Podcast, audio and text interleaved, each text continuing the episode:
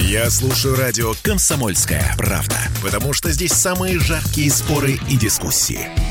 И тебе рекомендую.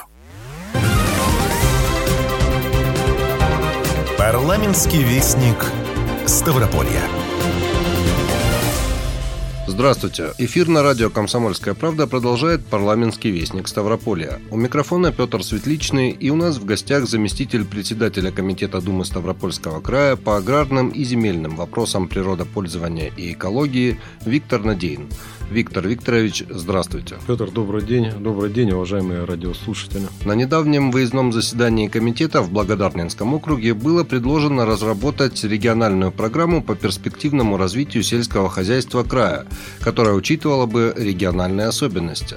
Какой вы видите эту программу? Здесь, Петр, знаете, э, речь не совсем идет о том, что отдельную программу, а посыл нашего комитета заключается в том, что необходимо при реализации всех программ по поддержке агропромышленного комплекса и развитию сельских территорий нас и жителей опираться на специфику региона. У нас совершенно разные условия земледелия, скажем, в Новоалександровском районе и Левакумском районе. Разная урожайность, разная сложность возделывания. И вот на взгляд э, членов нашего комитета нам нужно во всех программах учитывать эти специфики и несколько дифференцированно подходить к э, поддержке наших сельхозпредприятий, располагающихся в разных территориях края. У нас четыре почвенно-климатической зоны, поэтому не учитывать это, на наш взгляд, неверно. Ну, то есть будут учитываться особенности засушливости восточных регионов, э, более да. плодородные земли западных и, юга края. Да, да, да. Это, это наша позиция, но сейчас пока что она еще не нашла отражения ни на федеральном, ни на, скажем так, краевом уровне в части исполнительных процессов. Также на заседании был поднят вопрос об охране окружающей среды, в частности, о состоянии лесозащитных насаждений. Как вы предлагаете предлагаете расширять эти зоны, за счет чего? Требуется ли для этого изменения в законодательстве? И будут ли они внесены? Здесь дело в чем? В 50-е годы э, началась и реализовалась в Советском Союзе э, беспрецедентная по масштабам программа, которая заключала в себя лесонасаждение, э, создание искусственных водоемов, и землепользование с пастбищами, с сенокосами. И зацепило весь юг скажем так, Советского Союза. И это создало миллионы гектар раньше там степей, э, полупустынь, которые вовлекли в хозяйственный оборот. То есть, по сути, у нас э, огромные территории края именно созданы нашими предками вот в 50-е, 60-е годы возделывания. Сейчас ситуация обратная. То есть, э, они уже к окончанию Советского Союза многие лесополосы себя морально исчерпали, и надо уже начинать было их подновлять. А здесь получился провал 90-х э, годов и 2000-х. И у нас многие лесонасаждения, которые вот создают этот э, уникальный микроклимат, были э, уничтожены, разрушены, где-то просто пилились, где-то приходили с негодность, ссыхали, и этим вопросом никто не занимался в крае. Причем в прошлом созыве комитет актуализировал этот вопрос, и на данный момент создана отдельное учреждение под Министерством природных ресурсов, поставлены на кадастровый учет 39 тысяч гектар лесополос, еще порядка 40 готовится тоже на постановку на учет. И уже краевая власть ведет работу в части ухода за этими лесополосами. Ну, можно и по краю видеть, по, по краю ездит, э, начинает пилиться, сухостой, вычищаться. Это все тоже ну, не, не, не просто так. Нужен и научный подход.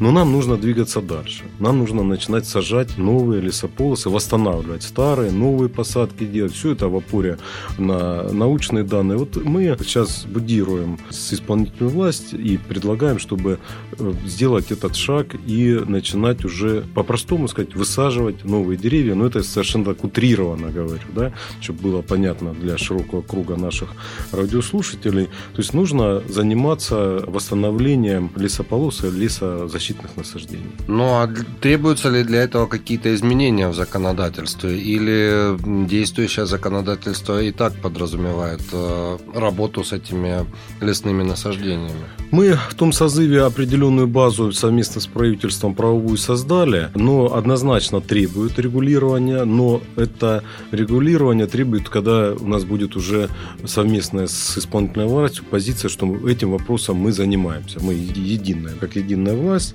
этим вопросом занимаемся, тогда, конечно же, потребуется. Там сейчас много накопилось вопросов земельных учета. То есть сейчас э, вот у нас порядка 19, по-моему, тысяч гектар в таком не очень ясном статусе находится э, лесополос, лесозащитных насаждений.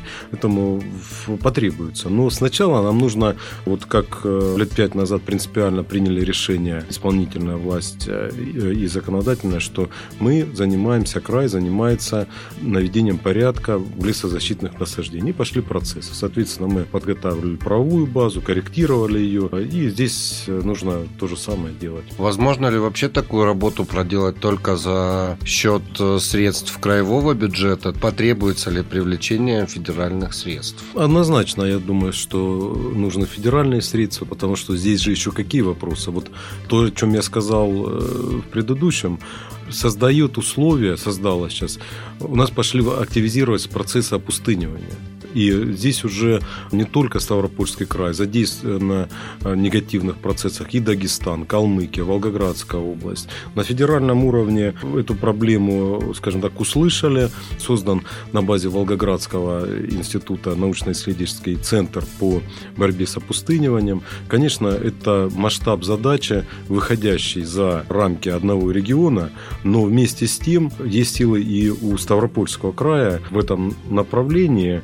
И э, надо, кажется, добиваться на федеральном уровне, но не сидеть сложа руки. И по мнению членов комитета, мы должны э, более активно действовать сами э, в этой части.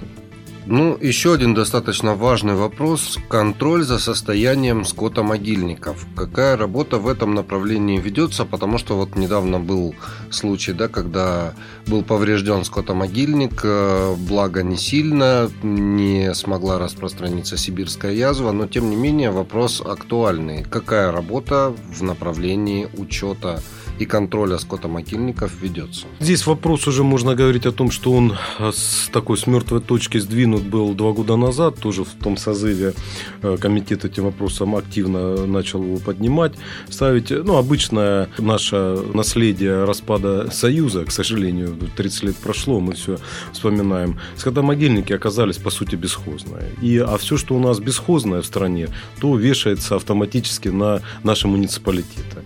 А понятно, что сейчас наши муниципалитеты, они в плане собственных э, бюджетов, которые распоряжаются сами органы местного самоуправления, они далеко не в хорошем состоянии. И, соответственно, скотомогильники начали приходить в упадок, правоохранительные органы поддавливают э, органы местного самоуправления, что ими нужно заниматься. Вот такой замкнутый круг. А поэтому было совместно принято решение с органами исполнительной власти, что край берет эту функцию на себя. 2020 год, по-моему, 21 скотомогильник ликвидирован, в 2021 121. И э, такими темпами, я думаю, что э, наше правительство края закончит 2-3 года, и тема будет закрыта в части. Но здесь еще что мы совместно с правительством сделали? Закуплены автономные комплексы по сжиганию э, трупов животных домашних животных и, и диких животных. Сначала мы два купили за бюджетные деньги, управление ветеринарии, соответственно, закрепили. Они себя показали очень хорошо, и еще закуплено 4, всего 6 сейчас. И дальше это мы, э, я думаю, с правительством добавим этих автомобилей. То есть э, мобильно нужно в селе население сжечь заявку получает, приезжают, сжигают.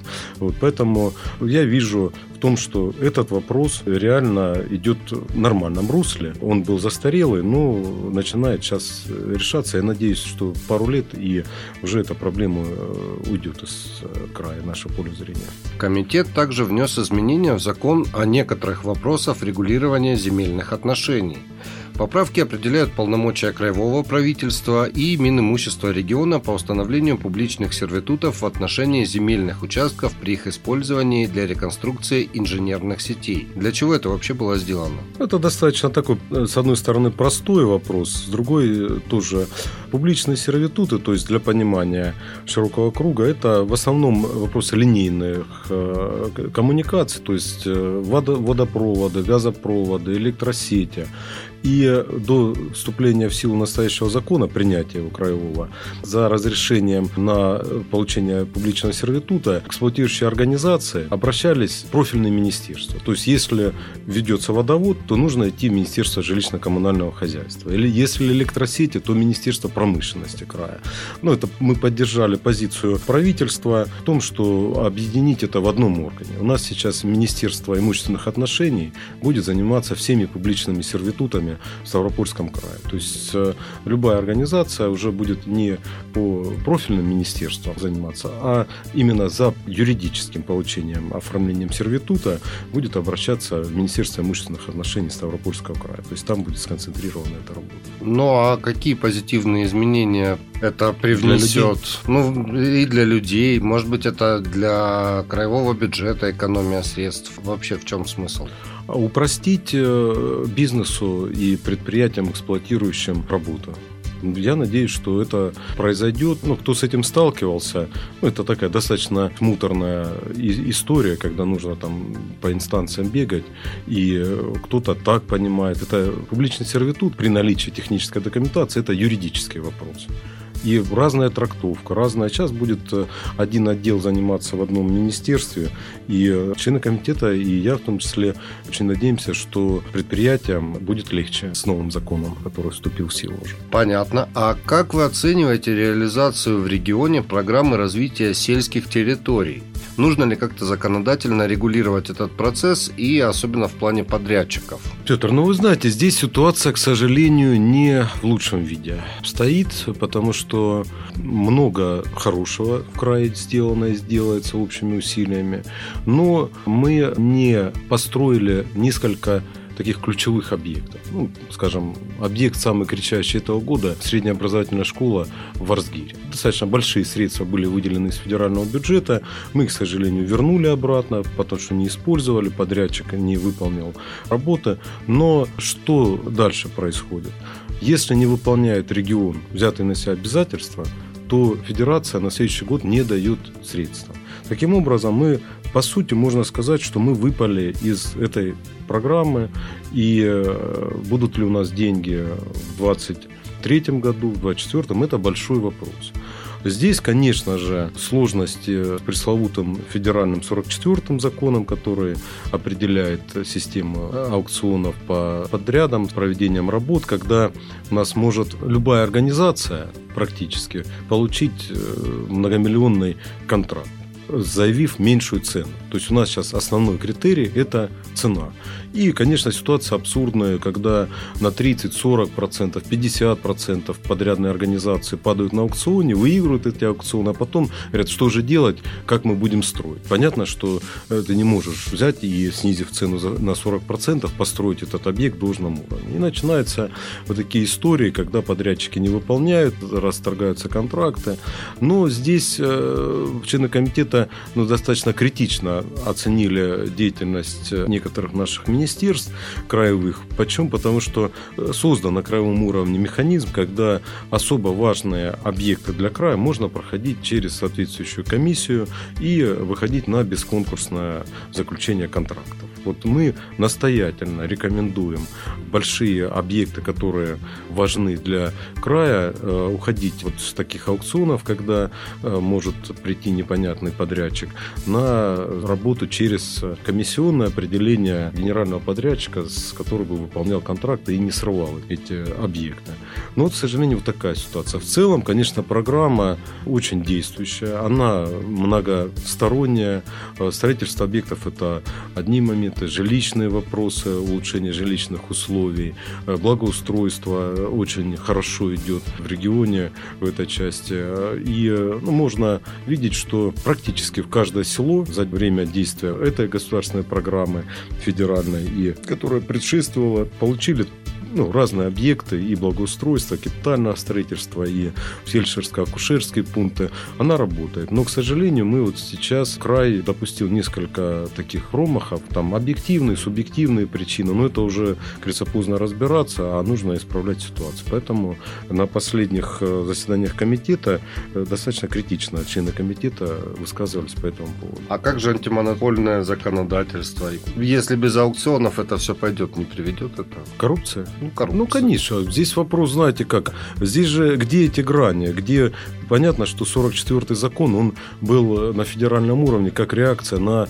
уже коррупцию, которая вышла за пределы разумного, да, когда там в 4-5 раз могли там контракты завышаться и все это делается. Но опять, наведение порядка, оно приобрело такие формы, что оно реально сдерживает многие процессы.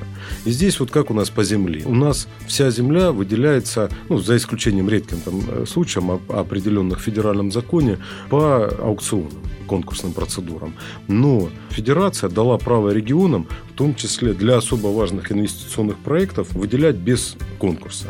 Но выделение это происходит по решению высшего должностного лица. То есть это уровень не просто так. Там даже не глава района или города может выделить.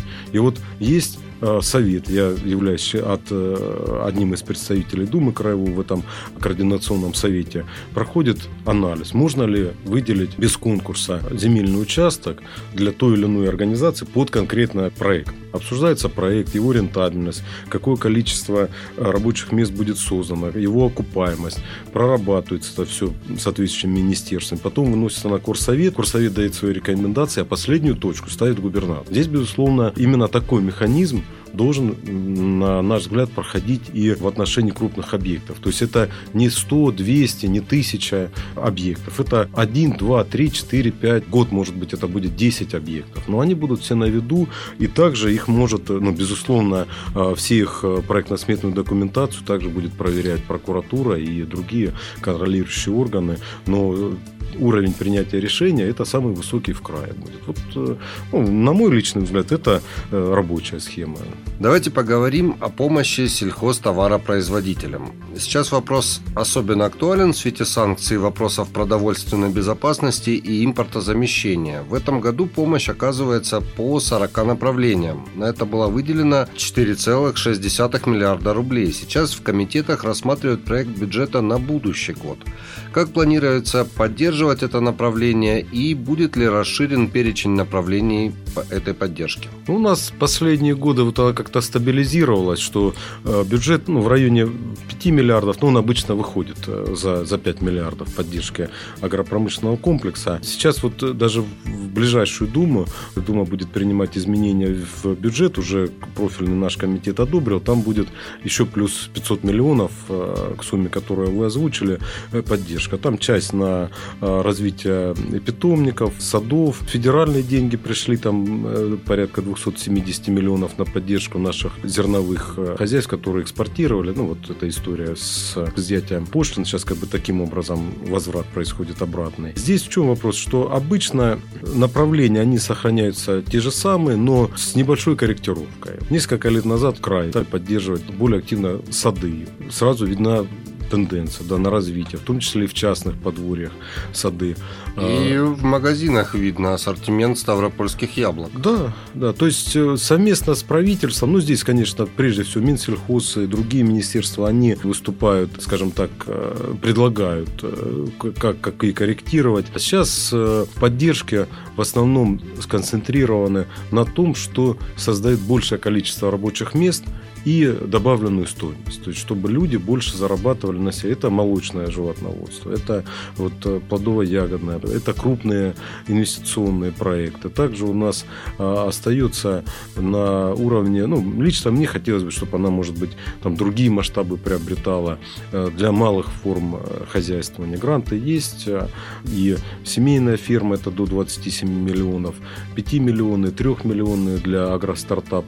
Это очень действующие формы, когда дают возможность э, появлению и развитию э, наших селах края малых и средних форм хозяйственных. То есть и эти гранты это выдаются ну, конкретный получатель. То есть, если мы говорим о развитии наших сельских поселений, я э, понимаю, что у нас такая многоукладность, и крупные предприятия, и средние, но нам сейчас важно, чтобы у нас как можно больше в крае было малых э, предприятий, то есть большая такая укорененность поселения была. И вот эти формы поддержки в крае, они тоже присутствуют, мы, мы их стараемся усиливать. Также в этой части у нас и по поддержке по наукообеспечивающего наше развитие агропромышленного комплекса. Поэтому все остается, скажем так, вот в тех рамках с небольшими корректировками. Ну и подобные программы, насколько я понимаю, вызывают множественный эффект. Они не только поддерживают сельхозтоваропроизводителей, но и непосредственно население, да, давая возможность заработать людям там, где они раньше не могли этого сделать. Ну, конечно, Петр, вот смотрите, если у нас получает грант семейная ферма, там 17 миллионов, да, и э, в селе создается молочно-товарная ферма или там откорм быков. То есть одна семья это уже не потянет, то есть получатели гранта. Обязательно появляется несколько рабочих мест. И э, в этих вариантах привести гастарбайтеров это особо не работает. То есть люди начинают искать этих двух-трех работников у себя в селе, в станице, рядом. И, конечно, это э, создает новые рабочие места места однозначно сказываются на улучшении ситуации. Ну и давайте подведем итоги работы комитета за этот год. Какие основные направления и проекты вы бы отметили? Ну, основное, конечно, это э, законодательная, нормотворческая деятельность. Мы за 10 месяцев э, рекомендовали, а Дума приняла 14 э, законов. Мы приводим в соответствие с федеральным законодательством, где-то регулируем те процессы, которые происходят в крае через вот именно нормотворческую творческую деятельность. Но важно еще момент э, контрольной функции. То есть мы в комитете анализируем очень много, постоянно каждое заседание комитета мы рассматриваем одну-две программы, как реализуются, или Минсельхозом, Министерством природных ресурсов, ветеринарии, чтобы проанализировать, дать свои рекомендации, собрать с мест, с наших органов местного самоуправления, просто с хозяев, жителей, как проконтролировать, какая должна быть корректировка этих программ. Вот это второй и, может быть, даже по объему он э, ну, гораздо большее направление. И третье, чтобы я отметил и вот в этом году, в текущем, э, наше взаимодействие с федеральными органами власти. В мае Комитет Государственной Думы России провел у нас выездное заседание комитета. Это знаковое событие как раз по гидромелиорации. Э, сейчас орошение – это то, что дает как раз большую и добавоч, добавленную стоимость нашей продукции, рабочие места, соответственно, и с одного гектара сельхозугодий можно совершенно большую урожайность получать. И э, мы эту тему хотели актуализировать, и э, чтобы край лучше выглядел на федеральном уровне. И вот такой появился, совместно получилось с правительством, э, и поддержали наши федеральные законодатели. Мы провели в Изобильницком районе выездное заседание, ну, вернее, провел комитет Государственной Думы Думе свое выездное заседание. И э, ну, я надеюсь, что такой долгосрочно будет положительный эффект. Вот мелиорация – это одно из таких э, серьезных направлений, которые мы поддерживаем. Также мы отправили несколько таких аналитических материалов по тому, как, что мы видим как представительный орган э, региона, необходимости изменений как законодательства, так и практическом исполнении на федеральный уровень. Мы правительство, отправляли в Совет Федерации. То есть мы анализируем и свое мнение не сидим сложа руки, а отправляем в том числе в Москву для того, чтобы у нас голос был слышен и те вопросы, которые нужно на масштабе страны менять, чтобы они менялись. Ну, вот лично я в этом году удовлетворен, как идет взаимодействие и с, с профильными комитетами Совета Федерации, Государственной Думы России и исполнительной властью на федеральном уровне. Ну что ж, у нас в гостях был заместитель председателя Комитета Думы Ставропольского края по аграрным и земельным вопросам, природопользованию и экологии Виктор Надеин. Виктор Викторович, спасибо за интересную беседу. Спасибо вам. Всем доброго дня. Удачи. Парламентский вестник Ставрополья. Я слушаю радио «Комсомольская правда», потому что здесь самые жаркие споры и дискуссии. И тебе рекомендую.